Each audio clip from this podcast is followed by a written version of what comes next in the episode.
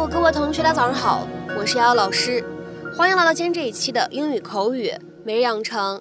在今天这期节目当中呢，我们来学习这样的一段英文台词。那么今天这段对话的话呢，依旧是来自于《摩登家庭》的第三季第四集。首先呢，先来一起听一下，非常的简短。No way. Mm-hmm. Seriously, are you surprised? No way. Seriously, are you surprised?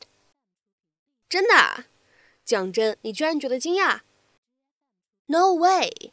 Seriously, are you surprised? No way. Seriously, are you surprised?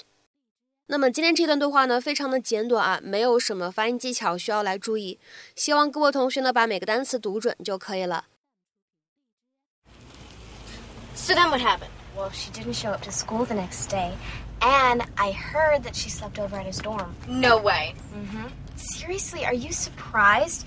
Do you not know Carly? Have you seen what she wears to Girls, school? let's cool it on the gossip, okay? It's not right, and Carly's got enough problems. What do you mean? Well, her mom can't get through soccer practice without a thermos of Chardonnay, and don't get me started on the dad. That guy is. Oh, my God! Oh, my God! Mom! Oh, this is such a dangerous intersection! 那么在今天节目当中呢，我们来学习这样一个表达，叫做 “no way”。 那么这样一个表达 “no way” 到底呢会在口语当中有多少种不同的意思呢？首先的话呢，我们来看一下第一层意思。大家呢一般都知道，no way 可以表示没门儿、不行啊这样的意思，它是一种特别果断的拒绝。比如说，我们来看一些例子。第一组例子，它是一个对话。第一个人他说：“Billy，please clean the room。”另外这个人应该就是 Billy，对吧？他回复说：“No way，it's Tom's turn。” Billy，请打扫一下那个房间吧。没门，想都别想，该 Tom 打扫了。Billy，please clean the room。No way, it's Tom's turn. 再比如说呢，我们来看一下第二个例子，依旧呢是一个对话的形式。第一个人他说，Let me your car. I need a car this afternoon.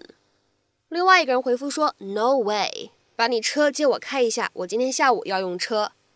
没门儿，对吧？不可能，想都别想。Let me your car. I need a car this afternoon. No way.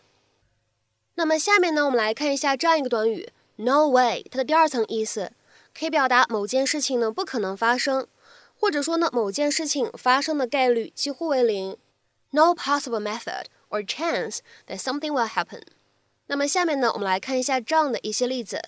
第一个，There is no way I'm going to pass this exam. Why should I even try？ 我通过这次考试的概率为零，我为什么还要尝试呢？或者呢，也可以翻译成为我不可能通过这次考试，我为什么还要尝试呢？There is no way I'm going to pass this exam. Why should I even try? 好，再比如说呢，我们来看下面这样一个例子：No way will I go with you to the ball.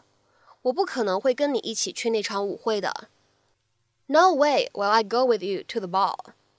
那么这样一个句子呢，是一个非常典型的倒装句。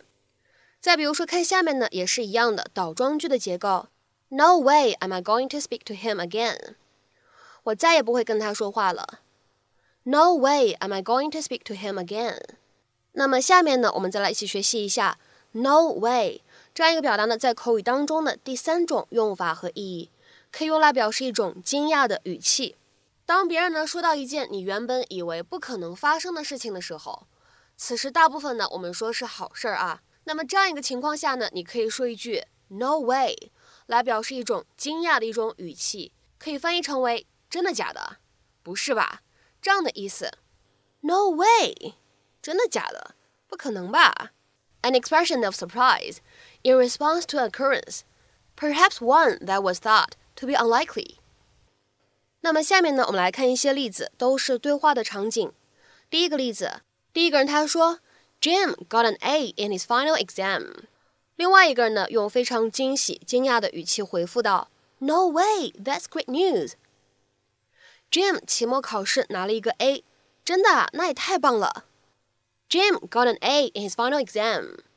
No way, that's great news. 再比如说呢，我们来看最后这样一个例子，也是一个对话的场景。 第一个人他说：“Tom and Sarah got married last week。”另外一个人回复说：“No way。” They used to hate each other. Tom 和 Sarah 上周结婚了。天哪，他们俩以前看彼此都不顺眼的。Tom and Sarah got married last week. No way. They used to hate each other. 那么在今天节目的末尾呢，请各位同学尝试翻译下面这样一个句子，并留言在文章的留言区。 我再也不会犯这样的错误了。我再也不会犯这样的错误了。各位同学的话呢，在造句的时候，如果想要仿照我们的例句，那么需要注意了。当 no 放在开头的时候呢，应该是一个倒装句的结构。好，那我们今天这期节目呢，就先分享到这里，期待各位同学的踊跃发言，拜拜。